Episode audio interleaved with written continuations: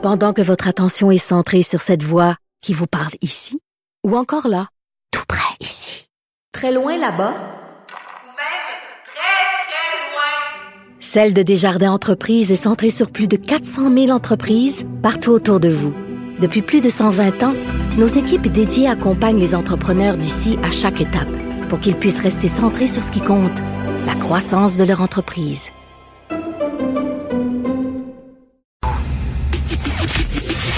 Le, commentaire de Emmanuel Latraverse. Des analyses politiques pas comme les autres. Emmanuel, avant de parler du discours du trône, parle-moi là de ton expérience personnelle de test.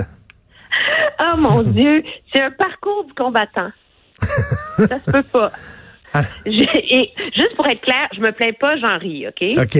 Parce que nous, on est chanceux. J'ai juste une fille. C'est pas la fin du monde, là. Puis, euh, mais je pense aux gens qui travaillent, tu sais, sur des sur des horaires fixes, euh, qui ont plusieurs enfants, donc ils vont se taper ça une fois Ben par oui. mois, genre pendant la prochaine année. Alors, c'est sûr que les choses arrivent toujours au bon moment. Hein. C'est juste avant le discours du trône que le téléphone de l'école sonne. Madame, votre Ben fille a oui. mal à la tête. Je oui.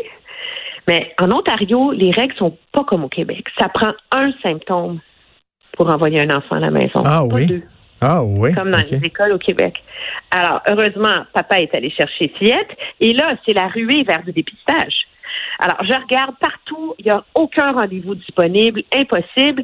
Mais pour les enfants, il y a une clinique à l'hôpital pour enfants. Il faut se mettre en ligne à 8h30 le soir sur Internet pour réserver un rendez-vous. OK. Pas besoin de te dire qu'à 8h24, nous étions au poste, Oui. mon mari et moi, chacun un ordinateur, c'est pour multiplier les chances, un, un peu comme quand tu essayes d'avoir un billet de Céline Dion sur Ticketmaster. Là. Oui, oui.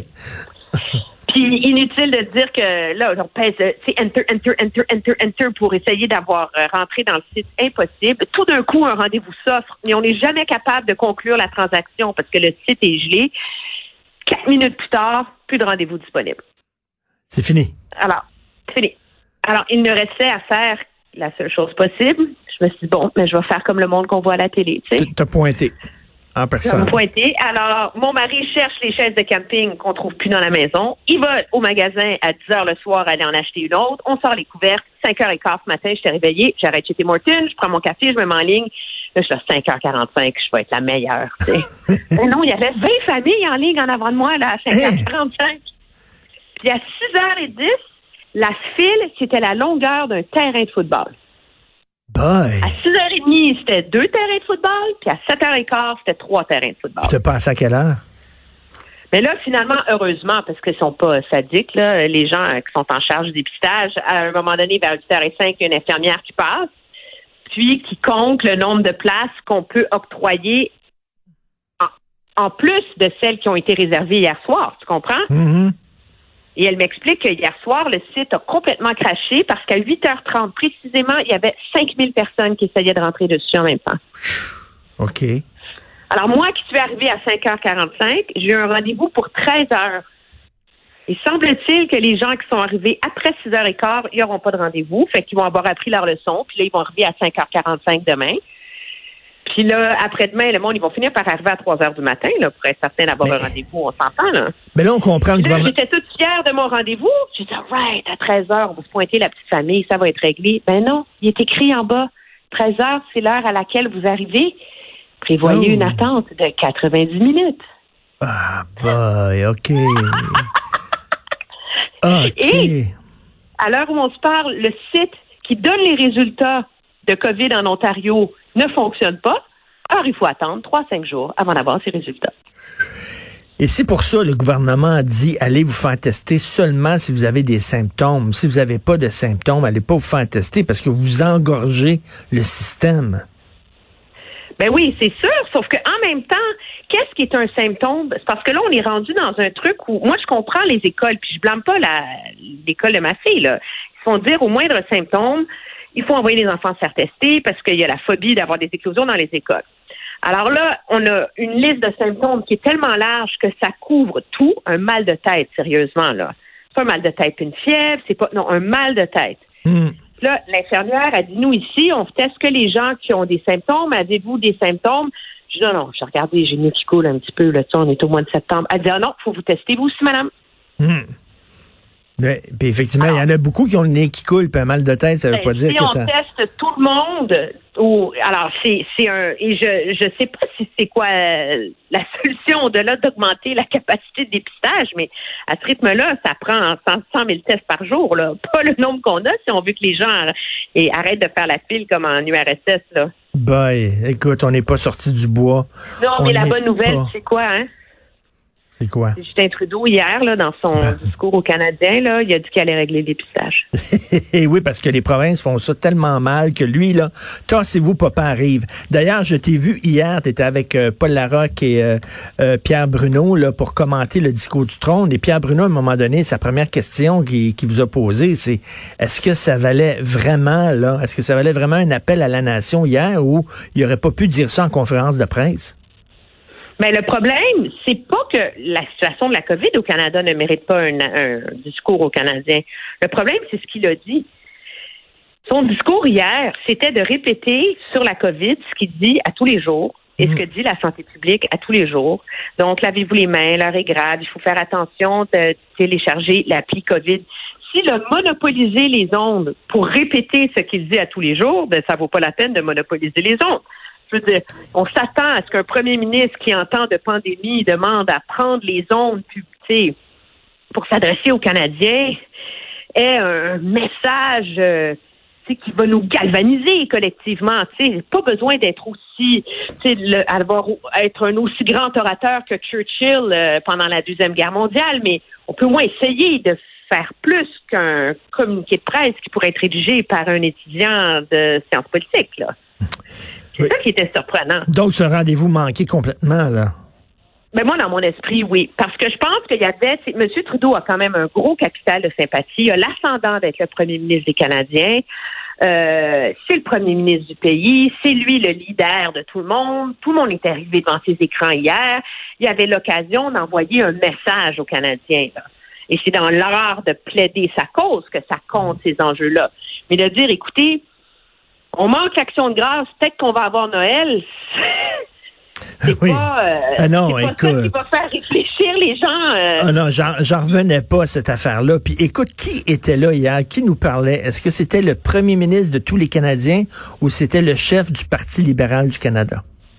Ben, c'était le premier ministre libéral du Canada. Hmm. C'est là aussi que moi, je pense qu'il y a un problème parce que finalement, moi, je suis restée très clairement avec l'impression qu'on a fait un discours à la nation pour que ça soit lui qui soit dans les bulletins nouvelles, puis pas la gouverneure générale qui est plongée dans la controverse. Parce qu'il a essentiellement répété le message de son discours du trône en s'assurant de mettre dans le message d'hier hein, les trucs là, les plus euh, les plus euh, les plus populaires là, euh, de, de son programme là, sur le fait que on va avoir des nouvelles normes nationales pour les soins de longue durée, Mhm. on prolonge la subvention salariale, euh, il va avoir un programme de service de garde, il va avoir plus d'argent pour le logement social, euh, et euh, on va en faire plus pour les changements climatiques. Donc, c'était comme une, une manchette de, de programmes politiques euh, qui était euh, qui était pas honteusement partisan, mais qui l'était assez pour montrer que c'était un exercice politique et non pas un exercice solennel. Quoi, il, fla- il euh, flattait, il, de tous les Canadiens. ben, il flattait chaque segment de sa clientèle. là. Les vieux, les handicapés, les femmes, tu sais. Il y en avait pour tout le monde. Mais et c'est ce qui est surprenant dans ce discours du trône. Le gouvernement, quand même, nous a nous avait préparé. On a on a congédié le ministre des Finances parce qu'il fallait plus de prudence. Finalement, on va dépenser. On parce qu'il fallait parce qu'il fallait moins de prudence. Hein? Il, fa- il- il fallait de l'audace.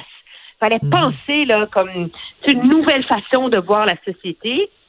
Puis on se retrouve dans son plan avec des idées Hmm. qui sont pas nouvelles. Là. Ben non, pas en Vraiment, tout. il n'y a rien de nouveau et- sur le front de la lutte contre la COVID, à part nous ressasser ce qu'on a fait jusqu'ici. Puis de dire qu'il faut un programme de garde, de service de garde à l'échelle nationale, je veux dire, ça fait, ça fait 30 ans qu'on en parle au Ben Canada. oui. La France médicaments, ça fait 30 ans qu'on en, parle au Canada. Puis sur les enjeux précis soulevés par la pandémie, par exemple, le fait qu'on appelle ça en anglais un, un she session, c'est comme une récession qui touche les femmes. Mais ce qu'on offre, c'est un plan d'action développé par des experts sur les femmes et l'économie, mais qui sera, attends, tu vas l'aimer celle-là, féministe et intersectionnelle. Ah ben oui, ben tiens, ben qu'un, ben qu'un. Ben oui. Écoute, qui va payer tout ça et comment on va payer tout ça? Ça, il n'y avait aucune réponse là-dessus hier. Non, mais on avait des beaux slogans. L'heure n'est pas à l'austérité, tu sais. Ben oui, puis on Alors, est à, ça, surtout, là, t'as oublié, oublié, on est à la croisée des chemins. Oui, oui, oui, c'est vrai. On est à la croisée des chemins, puis là, on n'est pas à l'austérité. Donc, ce qui laisse présager que quiconque veut dépenser moins que lui nous plonge dans une ère d'austérité. Faut faire le. Il n'est pas simple ce débat-là, et c'est la raison pour laquelle le gouvernement euh, l'exploite très clairement. Les économistes, de plus en plus à l'échelle de la planète, s'entendent pour dire que les centaines de milliards de dollars qu'on dépense en ce moment sur des trucs comme la CPU, la subvention salariale, etc., c'est vrai que ça donne le vertige. Mais que ceci étant dit, les taux d'intérêt sont tellement bas que c'est pas la fin du monde parce qu'on peut fermer ce robinet-là. Le jour où ces programmes-là arrêtent, ils arrêtent de coûter cher. Là. Mhm. On s'entend-tu? Alors, Mhm. c'est pas pas la fin du monde, là. On s'entend?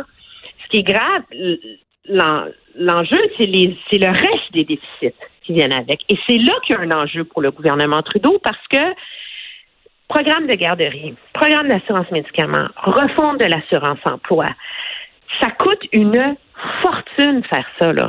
Hmm. Et c'est des dépenses qu'on va payer pas seulement en 2020-2021, mais en 2022, 23, 24, 25, jusqu'à la fin des temps. Et si tu veux les payer, il faut que tu crées de la richesse. Alors, Ben, c'est ça, on va les- un il- million d'emplois, c'est super, c'est un beau slogan, mais il est où le plan pour repartir l'économie canadienne sur de nouvelles bases qui ne sont pas les bases de l'industrie pétrolière? Ben, c'est ça, c'est bien beau parler de dépenses, mais à un moment donné, il va falloir parler de revenus et de croissance économique. Et hier, on ne le voyait pas vraiment. Merci beaucoup et bonne chance avec ton dépistage. Bonne patience. Ben oui. Au revoir, salut! Merci, salut Emmanuel Latraverse.